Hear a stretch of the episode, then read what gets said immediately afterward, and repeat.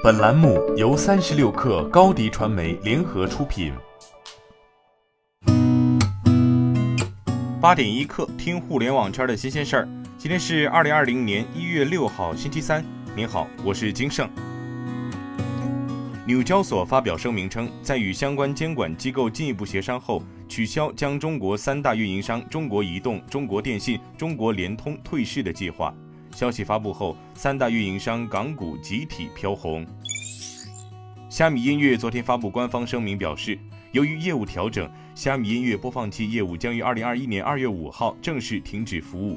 继二零二零年十一月关停传闻后，虾米终于不得不迎来这个正式告别的时刻。虾米官方对此回应称，虾米音乐未来将转向更多音乐商业场景服务。我们将依托新成立的音罗平台，持续探索创新。服务音乐人及业内合作伙伴。目前，虾米已经启动歌单导出、会员退款及音乐人收益提现等服务。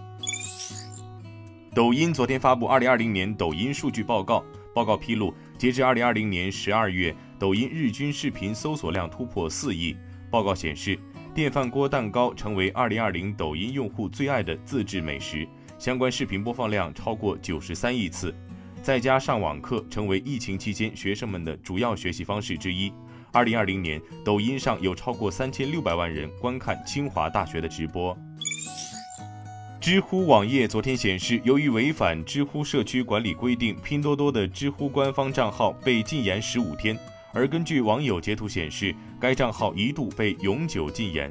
根据知乎机构号入驻服务协议，知乎机构号使用权仅属于初始申请入驻主体。账号使用权禁止赠与、借用、租用、转让或售卖，违反约定会被处罚。在上海交通大学医学院附属同仁医院员工食堂，一位医生使用中国邮政储蓄银行提供的技术，率先借助数字人民币硬钱包，实现点餐、消费、支付一站式体验。本次试点是继深圳、苏州手机扫码碰一碰支付之后，在上海第一次实现脱离手机的硬钱包支付模式。比心二零二零年中盘点报告的最新数据指出，比心已拥有海内外一千六百零六个城市，超过五千万注册用户，其中年度新增用户达两千万，增长率为百分之六十六点六七。App 注册陪练大神超六百万，兼职陪练平均月入两千九百五十一元，全职陪练平均月入达七千九百零五元。此外，比心已配备人数达四百家的技术算法团队，将云计算、大数据等数字基础设施与商业应用场景结合，例如通过大数据构建技术算法模型，实现违规内容自动识别、系统自动举报等。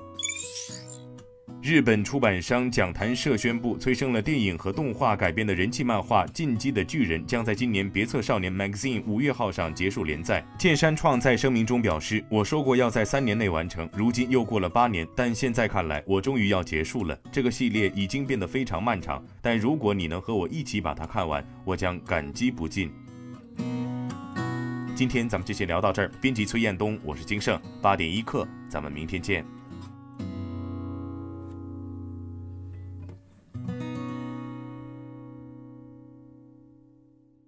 欢迎加入三十六氪官方社群，添加微信 baby 三十六氪 b a b y 三六 k r，获取独家商业资讯，听大咖讲风口，聊创业，和上万课友一起交流学习。